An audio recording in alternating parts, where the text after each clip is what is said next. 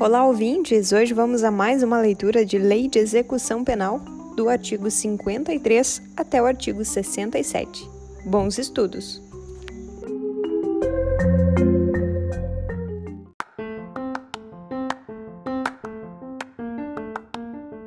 Subseção 3 das sanções e das recompensas.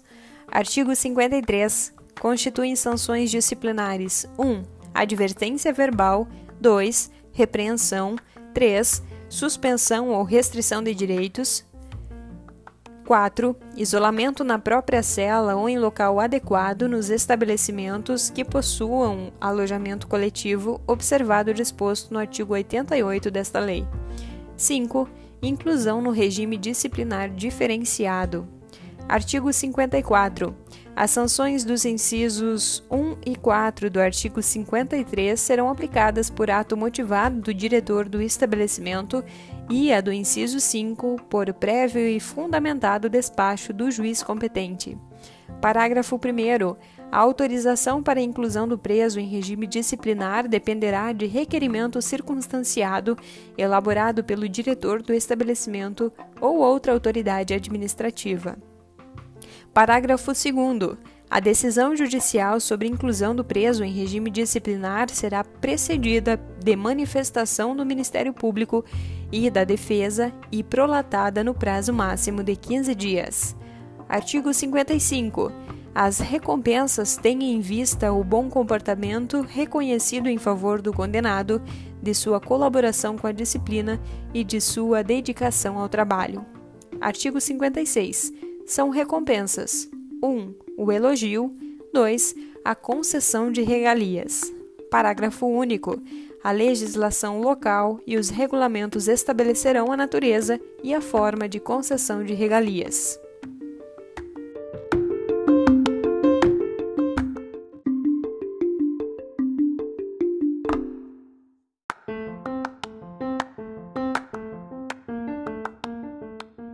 Subseção 4 da aplicação das sanções.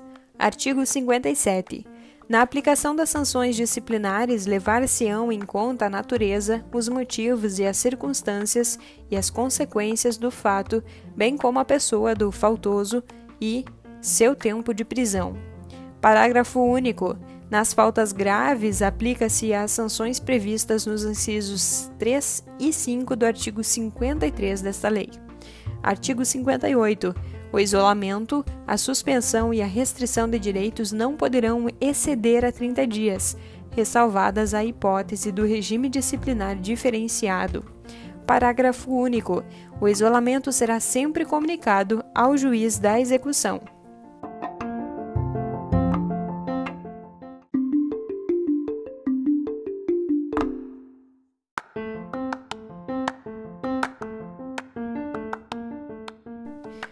Subseção 5 do Procedimento Disciplinar.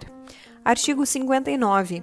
Praticada a falta disciplinar, deverá ser instaurado o procedimento para sua apuração, conforme regulamento, assegurado o direito de defesa. Parágrafo único. A decisão será motivada.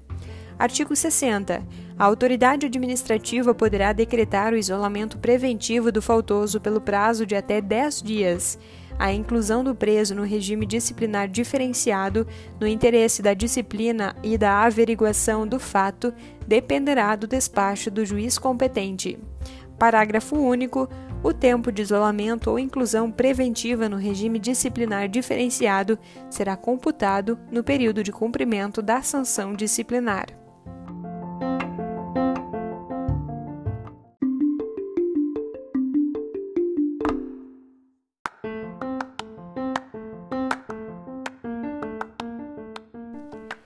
Capítulo 1 Disposições Gerais.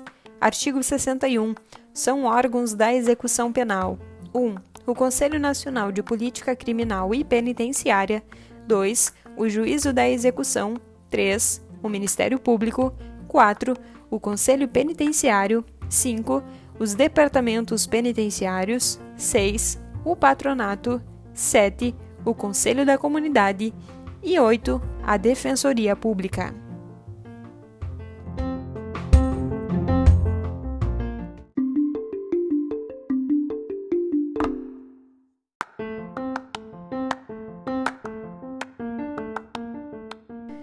Capítulo 2 do Conselho Nacional de Política Criminal e Penitenciária. Artigo 62. O Conselho Nacional de Política Criminal e Penitenciária, com sede na capital da República, é subordinado ao Ministério da Justiça.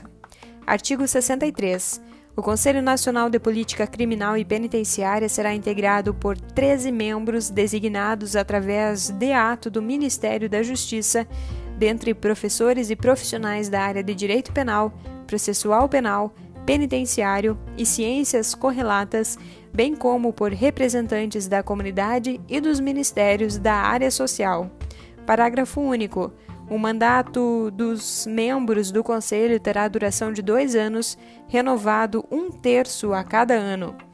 Artigo 64 ao Conselho Nacional de Política Criminal e Penitenciária, no exercício das suas atividades em âmbito federal ou estadual, incumbe: 1.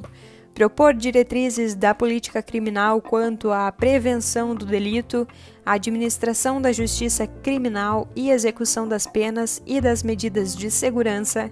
2 contribuir na elaboração de planos nacionais de desenvolvimento, sugerindo as metas e prioridades da política criminal e penitenciária. 3. Promover a avaliação periódica do sistema criminal para sua adequação às necessidades do país. 4. Estimular e promover a pesquisa criminológica. 5. Elaborar Programa Nacional Penitenciário de Formação e Aperfeiçoamento do Servidor. 6 estabelecer regras sobre a arquitetura e construção de estabelecimentos penais e casas de albergados. 7. Estabelecer os critérios para a elaboração da estatística criminal. 8. Inspecionar e fiscalizar os estabelecimentos penais, bem assim informar-se, mediante relatórios do Conselho Penitenciário, requisições, visitas ou outros meios, acerca do desenvolvimento da execução penal nos estados, territórios e Distrito Federal, propondo às autoridades dela incumbida as medidas necessárias para o seu aprimoramento. 9.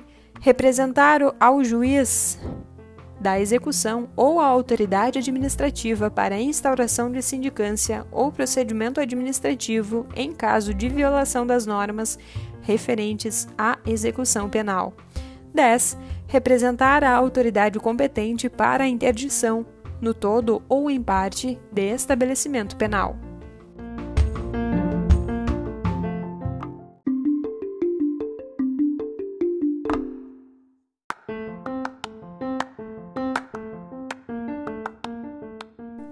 Capítulo 3 do Juízo da Execução.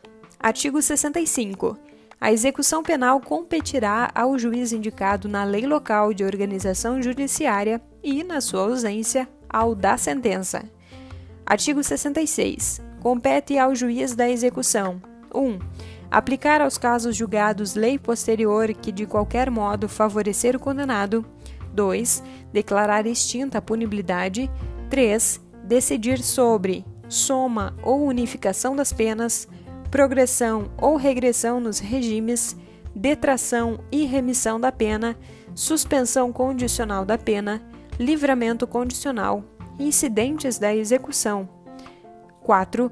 Autorizar saídas temporárias. 5. Determinar a, formar, a forma de cumprimento da pena restritiva de direito e fiscalizar a sua execução a conversão da pena restritiva de direitos e de multa em privativa de liberdade, a conversão da pena privativa de liberdade em restritiva de direitos, a aplicação da medida de segurança, bem como a substituição da pena por medida de segurança, a revogação da medida de segurança, a desinternação e o reestabelecimento da situação anterior, o cumprimento da pena ou medida de segurança em outra comarca, a remoção do condenado na hipótese prevista do parágrafo 1 do artigo 86 desta lei. O, a letra I foi vetada. Nós temos aí então um inciso sexto, zelar pelo correto cumprimento da pena e da medida de segurança. 7.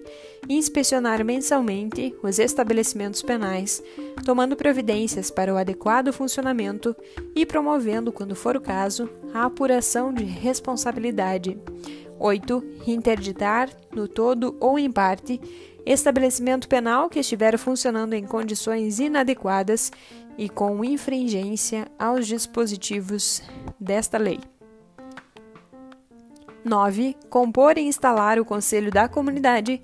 E 10. Emitir anualmente atestado de pena a cumprir.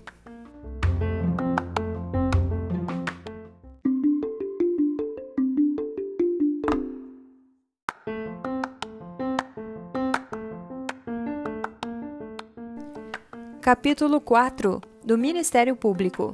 Artigo 67. O Ministério Público fiscalizará a execução da pena e da medida de segurança, oficiando no processo executivo e nos incidentes da execução. Artigo 68. Incumbe ainda ao Ministério Público 1. Fiscalizar a regularidade formal das guias de recolhimento e de internamento. 2. Requerer todas as providências necessárias ao desenvolvimento do processo executivo a instauração dos incidentes de excesso ou desvio de execução, requerer a aplicação da medida de segurança, bem como a substituição da pena por medida de segurança, requerer a revogação da medida de segurança, requerer a conversão das penas, a progressão ou regressão dos regimes e a revogação da suspensão condicional da pena e do livramento condicional requerer a internação, a desinternação e o reestabelecimento da situação anterior. 3. Inciso 3, então, interpor recursos de decisões proferidas pela autoridade judiciária durante a execução. Parágrafo único. O órgão do Ministério Público visitará mensalmente os estabelecimentos penais, registrando a sua presença em livro próprio.